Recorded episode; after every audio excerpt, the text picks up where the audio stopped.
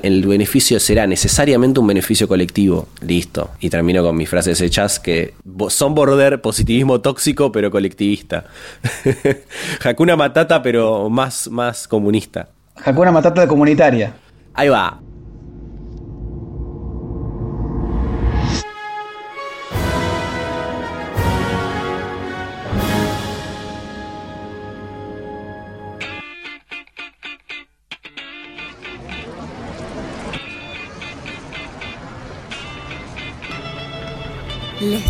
Buscando la quinta pata al gato. A caballo regalado no se le miran los El que se quema con leche ve una vaca y Perro llora. que ladra no. Margaritas a los Pájaro chonchos. que comió, La voló. curiosidad mató al Diez gato. cuervos que te sacarán los Como ojos. perro con dos colas. pájaro en mano que siempre. Una golondrina no hace verano. Hay gato encerrado. De refranes con animales y verdades incalculables. Se nos escapa la tortuga. Enroscades. Nadie es como otro. Ni mejor ni peor. Es otro. Y si dos están de acuerdo, es por un malentendido. Jean-Paul Sartre.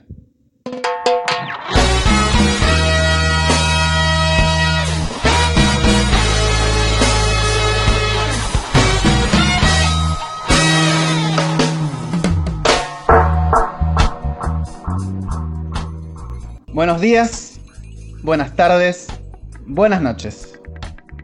Bienvenidos al quinto capítulo de Enroscades. En el episodio de hoy, yo soy así. ¿Y vos? ¿Qué sos? ¿Cómo te va, Fernando Javier? ¿Cómo estás, Federico? Me va bien, estoy bien, estamos bien. ¿Vos cómo estás? Bien, muy bien. Día de lluvia. Día de lluvia, hoy lo estamos grabando, es un día de miércoles. Es un dato, un dato que no hay metáfora. Pero sí, estamos bien. El día de lluvia es un garrón, ¿eh? Especialmente, viste, cuando es lluvia con frío, como hoy. Hoy fue lluvia con frío, como que esos días que, si tenés la suerte de no salir, más que nunca. Amén de que desde este programa volvemos a decir, somos partidarios del quédate en casa, cuando así lo puedas hacer, lo, lo, puedes hacer, cuídate. Me parece que también, a propósito del día de lluvia, no está mal volver a recordar que bogamos. Qué buena palabra bogar, viste, como que quedás re serio cuando decís bogar. Bogamos porque el cuidado, el cuidado colectivo, lo veníamos diciendo las semanas pasadas, los programas anteriores. Así que está, no está de más, me parece, volver a decir eso, a propósito de tu pregunta y de cómo nos encontrábamos. Fede, ¿vos cómo estás? Me dijiste que bien. Bien, sí, estamos hablando un poco de lo que es el yo, el vos, la comunidad, cómo es que convivimos, cómo es que nos autopercibimos y cómo pensamos al otro a raíz de primero autopercibirnos a nosotros, cómo es que nos construimos a nosotros mismos en la convivencia con los demás. Esa excusa tan, tan conocida de, bueno, yo soy así, no queda otra que, que me entiendas porque yo soy de esta manera y no voy a cambiar.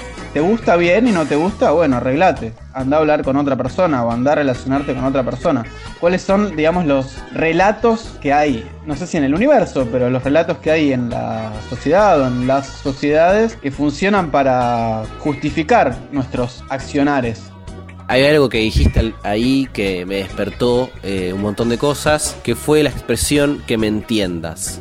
Me llama la atención por un montón de elementos de la frase que es que como un sentido de deber, ¿viste? El que como que me entiendas a mí, o sea, es obvio lo que estoy diciendo, digo, lo que voy es una imposición, un imperativo, los imperativos están permanentemente en la idea del yo soy así o la autoproclamación o esas frases que te dicen que tenés que hacer las cosas de un modo y si no es de ese modo, quizás no lo condenan abiertamente, pero en realidad lo están invisibilizando sin dar lugar. Cuando vos no estás dando lugar a otra opción que esa autoproclamación o, ese me tenés que entender, no estás dando lugar a otra opción, es muy complejo, porque ya no hay margen de movimiento, y cuando no hay movimiento, ¿qué onda cuando no hay movimiento? Hay quietud. En ciertos contextos la quietud no solo es importante, sino que es necesaria. Imaginémonos ahora, no estamos en pandemia, creo que lo que más necesita la pandemia es que estemos quietos. Pero en un contexto que no es este, el movimiento fundamental, o a mí me pasa que yo lo pienso así, después vos Fede podés coincidir o no, digo, pero lo que voy es que me entiendas.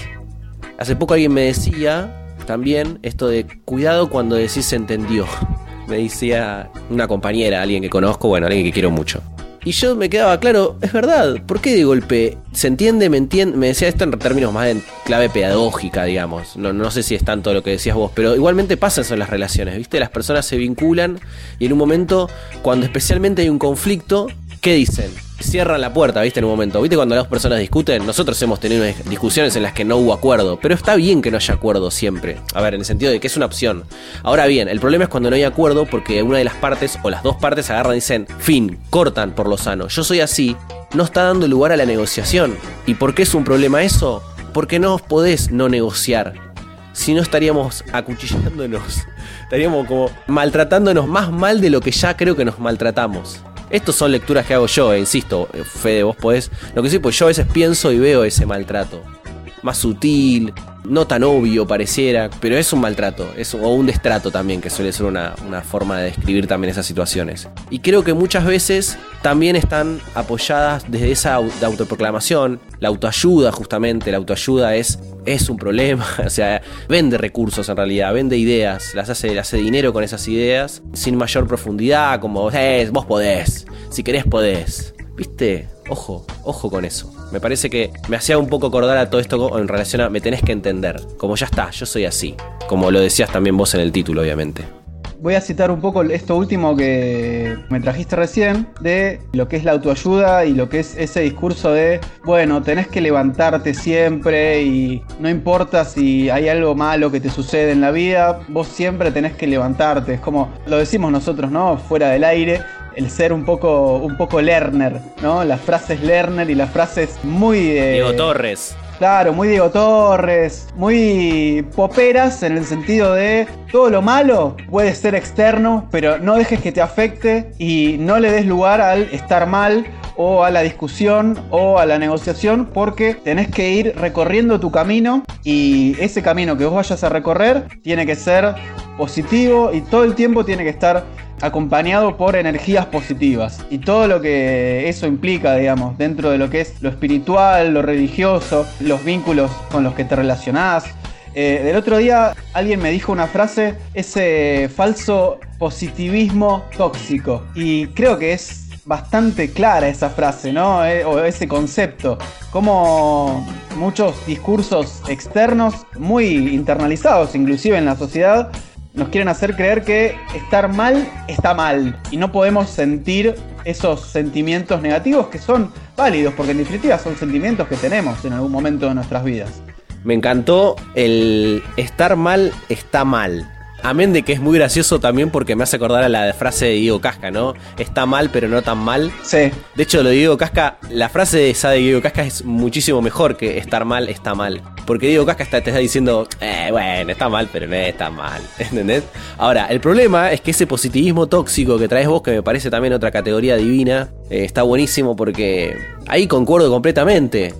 Diego Torres, sin centrarnos en él, sino simplemente en este positivismo que puede llegar a ser tóxico. No digo que sea necesariamente porque no es que eh, se presenta como. Pero sí en el contexto, contextualmente es tóxico. Porque viste como eso de eh, Hakuna Matata, como la idea de Hakuna Matata a todo. Sin preocupaciones.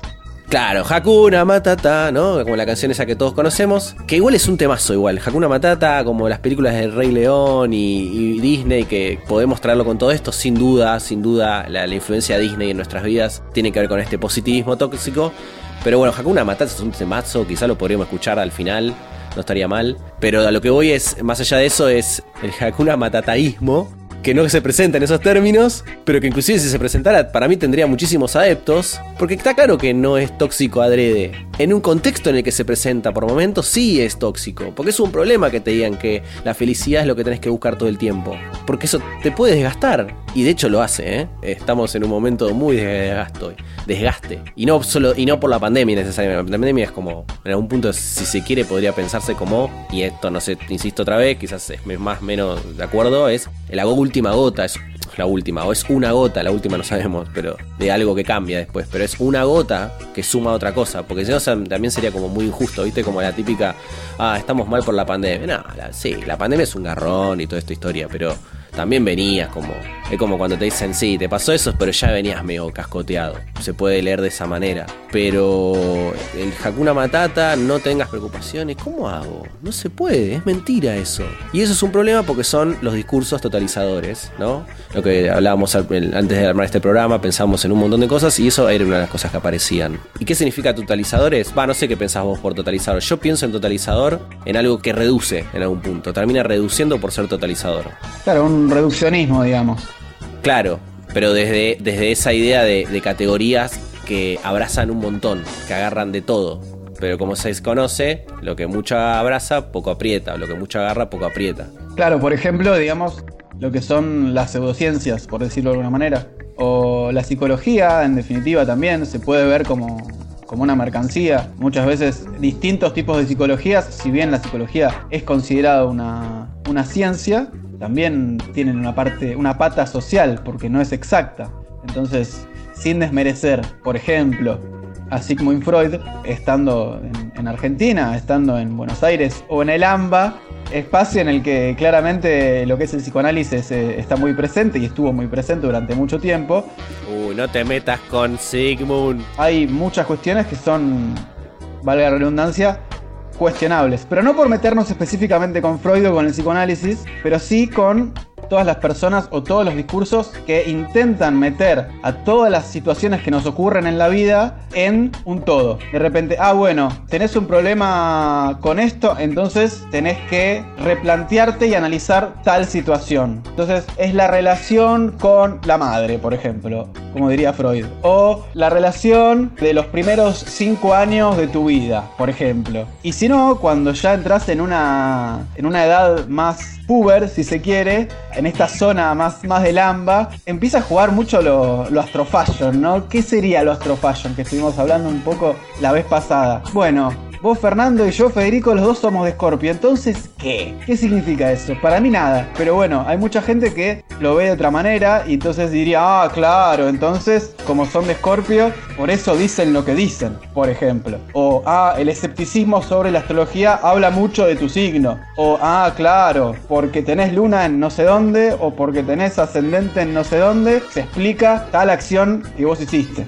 Bueno, yo no sé hasta qué punto, la verdad. No, obvio que no. Igual antes me quedé pensando, te pusiste, fuiste polémico, ¿eh? Te mandaste ahí a hablar, a tirarle piedritas al psicoanálisis. Mm, bien atrevido, atrevido, me gustó, me gustó. Eh, la provocación ahí. Yo pensaba en lo de reduccionista, está buenísimo, yo creo que coincido en eso. A veces me parece el problema es cuando un montón de ciertos discursos se meten en lugares donde no tienen, no deberían meterse, no sé si es la mejor expresión, pero es como cuando alguien que no sabe de algo se quiere, quiere explicar algo que no conoce, que cree que conoce y puede, o siente que puede construir, o que siente que puede decir algo sobre eso. Eh, esto de, de creer que un tipo de, de- de la neurociencia, que son las como las disciplinas más de moda, la neurociencia viene a poder explicar todo. No.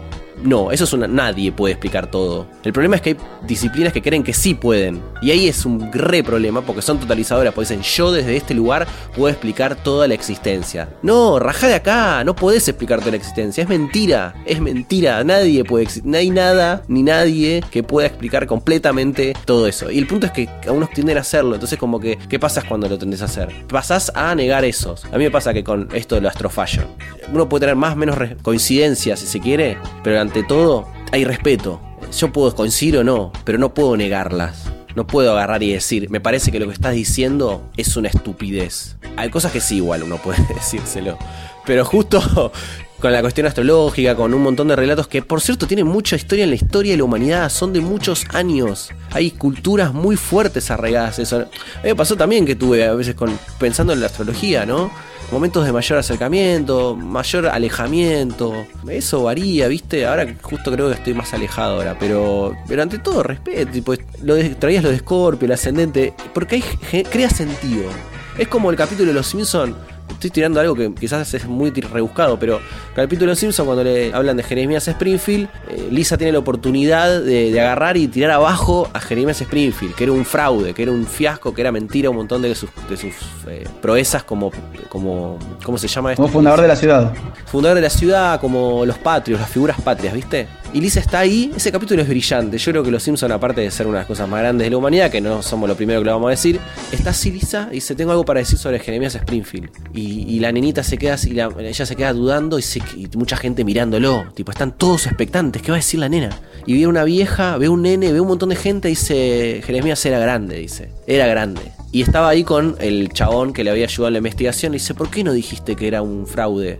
Y Lisa ahí dice, no dice Jeremías crea sentido, pero lo dice en otros términos. Dice, eh, hay gente que cree en él. Es una figura que, es una especie de guía. Son relatos posibles que acomodan, que, que crean en un pueblo tipo cohesión, yo qué sé. Y entonces pensaba en lo de Astrofallo porque hoy en el laburo hice un comentario sobre alguien con un signo y, dice, no, y yo soy, y dije, ah, no seas como yo, que soy de Escorpio. Y la, la- la compañera del trabajo, esta era una chica que estaba llamando por teléfono, bueno, no importa.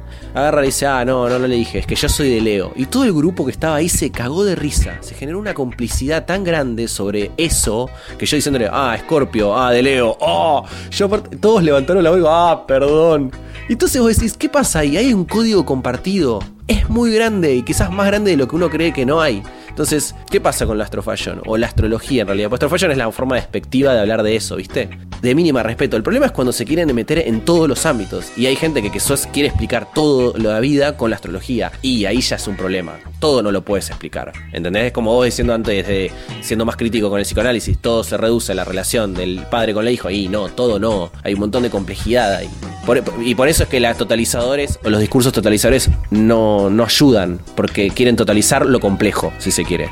Sí, además hablamos, específicamente, siempre lo decimos, hablamos no teniendo ni la verdad absoluta ni la bola de cristal. Eh, hablamos desde un lugar que nos gusta analizar las cosas, analizar las situaciones, filosofar un poco de la vida. Nunca hablamos de tener la verdad absoluta. ¿Querés que escuchemos un poco a Gabriel Rolón, quien es escritor y justamente psicoanalista? Por supuesto.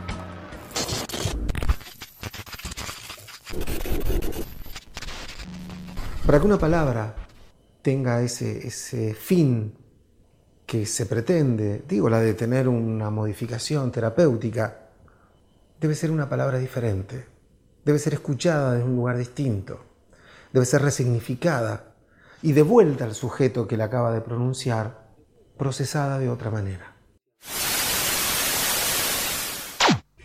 Ahí escuchábamos justamente a Gabriel Rolón, quien es escritor, psicoanalista, psicólogo, entre otras cosas. Y bueno, para quienes no lo conocen, él ha escrito bastante sobre lo que es la autoayuda y esto que venimos hablando justamente en este capítulo. ¿Qué te dice la frase? No, a mí la frase en particular, mm, sin coincidir en quizás en casi nada con Rolón, ya el chabón se ataja. Me gustó la idea de las palabras y de reconstruirlas. Me gusta la idea de revalorizarlas, porque hay que resignificarlas permanentemente, porque eso sucede. Y que alguien hable de eso, como está bueno, porque me sacó un poco de. Yo no esperaba, yo esperaba que Rolón diga otra cosa. A veces me. Por eso me pasa con la autoayuda en general. Dice, bueno, eh, ya que uno está tan desconfiado que se sube otra vez es un tipo. Pero insisto, vuelvo a lo primero. Me gusta la idea de, de- de- de que las palabras de algún modo puedan cambiar de algún modo su sentido, lo que representan, lo que convocan. Y además, por quién son percibidas las palabras, ¿no? Cómo, cómo recibimos lo que nos dice la otra persona. Y ahí traigo un poco lo que decíamos eh, hace un ratito. O sea, toda la parte de la negociación, cuando hay una persona que eh, tiene un argumento y otra persona que tiene otro argumento, y cómo estos dos argu- argumentos se chocan y entablan una conversación, una discusión, y cuando hay acuerdo y cuando no hay acuerdo. Porque en definitiva, el hecho de que haya un encuentro entre dos personas, entre dos argumentos, genera que se genere un discurso nuevo o varios discursos nuevos. Siempre, digamos, cuando te juntás con alguien, para lo que sea, creas algo nuevo. Entonces, ¿qué estamos dispuestos, por ejemplo, vos y yo, o dos personas en general, a perder o a modificar de nuestra personalidad o de nuestras percepciones para ser parte de algo más? Esa frase es hermosa, es re lindo pensar eso, es re lindo volver a retomar, pensar en, las ideas de las convivencias, pero no como solamente dos personas que interactúan. Digo, o en tal caso volver a pensar qué, qué significaba interactuar. Interactuar como, ¿qué es el intercambio? Y vendrá algo de intercambio. Bueno, cuando hay intercambio ya es otra cosa, porque yo tengo algo que te doy y vos me lo das. Y ahí se dio un trueque. Pero inclusive ahí al toque pensás el trueque y pensás en el comercio. No, bueno, pero no es eso. Creo que lo que estás diciendo vos encima es, ni siquiera es un intercambio intercambio, es, un, es, es, algo distinto, es como la modificación de las personas porque se juntan con otras personas. Eso es, es muy bueno, me parece, que está bueno volver a pensarlo, volver a siempre tenerlo, volver a tener presente, porque si no son como personas que estamos en un edificio, es como la metáfora de la vecindad, es esa convivencia en barrio. Estoy yendo a un montón de lugares, voy a hacer dos lugares comunes básicos, ¿eh? pero que creo que un montón de veces hablan de esto. Una convivencia en un barrio y una convivencia en un edificio. En un edificio quizás hay más gente eh, por metro cuadrado, pero quizás se conocen menos de los que están en una cuadra de un barrio X. Entonces pasa eso en la dinámica de los edificios, en las ciudades. Las ciudades son de más personas, más juntas, pero que menos se conocen entre sí. Y a veces en los pueblos, que justamente son menos, pero a lo largo de más espacio, ni siquiera un pueblo, un barrio, te estoy diciendo. La convivencia sea otro, en otro sentido. Esa convivencia tiene que ver con una convivencia a veces más comunitaria y en otros sentidos es menos comunitaria, más de bloques, ¿viste? Los departamentos son cuadraditos uno arriba del otro, cada uno en la suya. Y eso somos nosotros, somos nosotros siendo lo que somos en, urbanidad. Pero por eso, y porque eso urbanidad a veces es muy muy cruel o muy de convivencia no comunitaria, lo que traes vos es, me parece, eh, apunta en algún punto también a rescatar eso, esa convivencia comunitaria. Más allá de que vos estás hablando, primero hablas de la negociación, pero también una negociación en un sentido de lo comunitario, tipo, che viejo, esto acá somos un par, no estamos solos, entonces no se puede hacer cualquier cosa, porque no estás solo. Porque inclusive como las cosas buenas que te pasan no te pasan porque no estás solo, si te pasan cosas malas y o no te pasan es porque también no estás solo. Ni lo bueno ni lo malo sucede solo por tu propio mérito. El problema es que los últimos cuatro años, antes de con el gobierno de Macri y todo ese cuatro años, ante todo sí ponderó discursos de la meritocracia, que detrás de la meritocracia está todo eso de que vos solo las cosas buenas y las malas pasan por tu propia voluntad. Y detrás de la propia voluntad también viene con el discurso de vos podés, lo que vos querés vos podés. Bueno, ¿viste? Como, como de golpe llegamos de yo todo lo mío es porque yo lo logré o todo lo malo no, no, todo exactamente es, y lo bueno y lo malo sucede en comunidad en algún punto, en el, en el resultado necesario de tu situación en relación a tu, mundo en el que estás. Y el mundo puede ser específicamente tu distrito, tu país, tu provincia, lo que sea, tu cultura. Nadie se salva solo, básicamente, que es uno de los mejores eslogans. No es un eslogan, es un lema, es una frase que supieron levantar en este caso las autoridades, de los gobiernos, especialmente nacional. Me parece que es muy buena esa frase. Porque bueno, porque habla de esto en definitiva. Cuando son momentos más complicados, volver a hablar en esos términos me parece que hace muy bien. Hace muy bien porque no estamos bien. Cuando no estás bien, ¿por qué no estás bien? Ahora lo veremos, pero lo cierto lo podemos ver, lo podemos imaginar. Pero ante todo está bueno que alguien te diga en otros términos que las cosas se puedan ser de otro modo. Por eso el nadie se salvó solo, o la idea de la comunidad y la convivencia, o esto que decías vos, creás algo nuevo, cuando te juntás con alguien más creás algo nuevo y que estamos dispuestos a cambiar, o perder, a poner en juego, ahí a disponer. No puede ser que no cambie nada y vos no, pongas nada como aporte, como, a cambio, pero no a cambio en términos de valor. A cambio, a veces también son expresiones a cambio, no, no, a cambio de nada, en tal caso a favor de, pongo esto a favor de que las cosas sean mejor y si es un cambio que sea de mejor, no porque yo tenga un beneficio personal o individual, el beneficio será necesariamente un beneficio colectivo. Listo. Y termino con mis frases hechas que son border positivismo tóxico pero colectivista. Hakuna Matata pero más, más comunista. Hakuna Matata comunitaria. Ahí va, Hakuna, ese, ese me gusta más. Hagamos un Hakuna Matata comunitario. Ese puede ser como, como un objetivo. o sea, básicamente, vos podés, pero no vos podés. Nosotros podemos. O ustedes pueden. Ahí podría ser. Ahí va, ahí va. Puede ser, sí, sí. O nosotros como pueblo podemos mejorar, pero si lo hacemos juntos. Sí, sí, totalmente. Juntos y unidos, triunfaremos. Juntes y unides. Ahí ya me, fui como. No, no, para estar re bien lo que está diciendo, da igual. Porque yo hace poquito vi un documental que me recomendaron que se llama La Guardería. Es un gran documental, ¿vos lo viste? No es cortito encima, o sea, cortito, ¿no? Porque tenga que ser corto, digo, pero dura una hora, una hora diez, es muy ameno, es muy lindo y entre otras cosas, entre miles de cosas, habla mucho del sentido colectivo. Básicamente está referido a la guardería, que era un lugar donde muchos eh, hijos de militantes montoneros dejaron a sus hijos cuando ellos volvieron al país a seguir haciendo política, entre tanto la, lucha armada y, muchos de esos nenes que los cubrieron en la guardería, después sus padres nunca los conocieron, o sea, fueron desaparecidos, hay historias distintas, digamos. Pero ante todo es la historia de esas personas, de esos chicos que ahora son grandes, y hablaban del sentido colectivo ante todo. Hablaban un montón de veces de esto, de que esto que decís vos. Y eso está re bueno. La aprovecho y te las recomiendo porque va en línea con lo que estamos, con lo que estamos hablando, de lo colectivo, la guardería. Para mí, mira, hay una de las cosas que pasa, hay como una. ante tanta crisis y falta de cosas, carencia, estamos necesitando que alguien te diga. Vamos, vamos por acá y tenemos que ir. Y de mínima, vamos por acá y lo tenemos que hacer entre todos. No hay historia. No hay historia.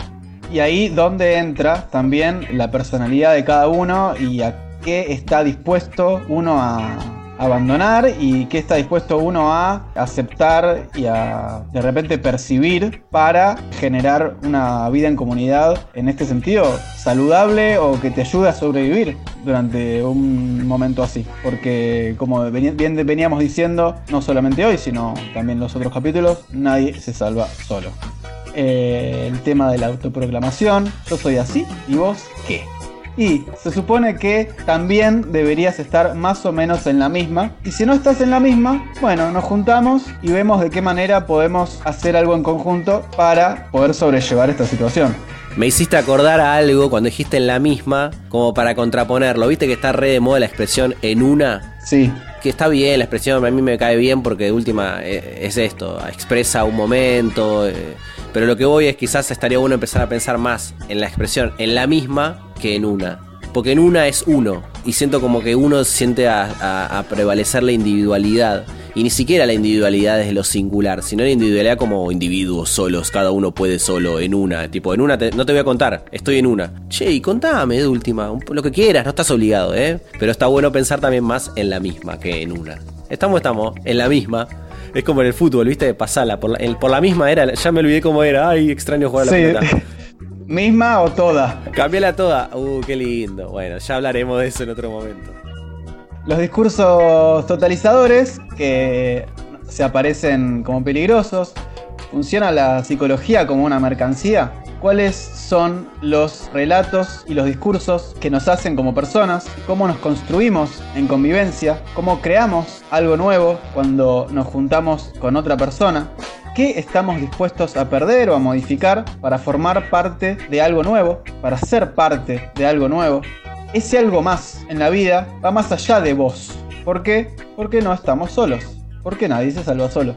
Lo espiritual, el culto, lo que bordea lo religioso, el escepticismo hacia todo el culto y todo lo espiritual y todo lo que bordean los discursos que aparecen en la sociedad y en las sociedades, y cómo aparece del fondo el discurso de la autoayuda en el que supuestamente se quiere posicionar como una salvación real a las masas. ¿Funciona realmente o funciona como efecto placebo? Que sea hasta la próxima, Fernando Javier. Hasta la próxima, Federico. Un placer, como siempre. Eh, nos escuchamos, nos hablamos. Nos escuchamos la próxima. Buenos días, buenas tardes, buenas noches.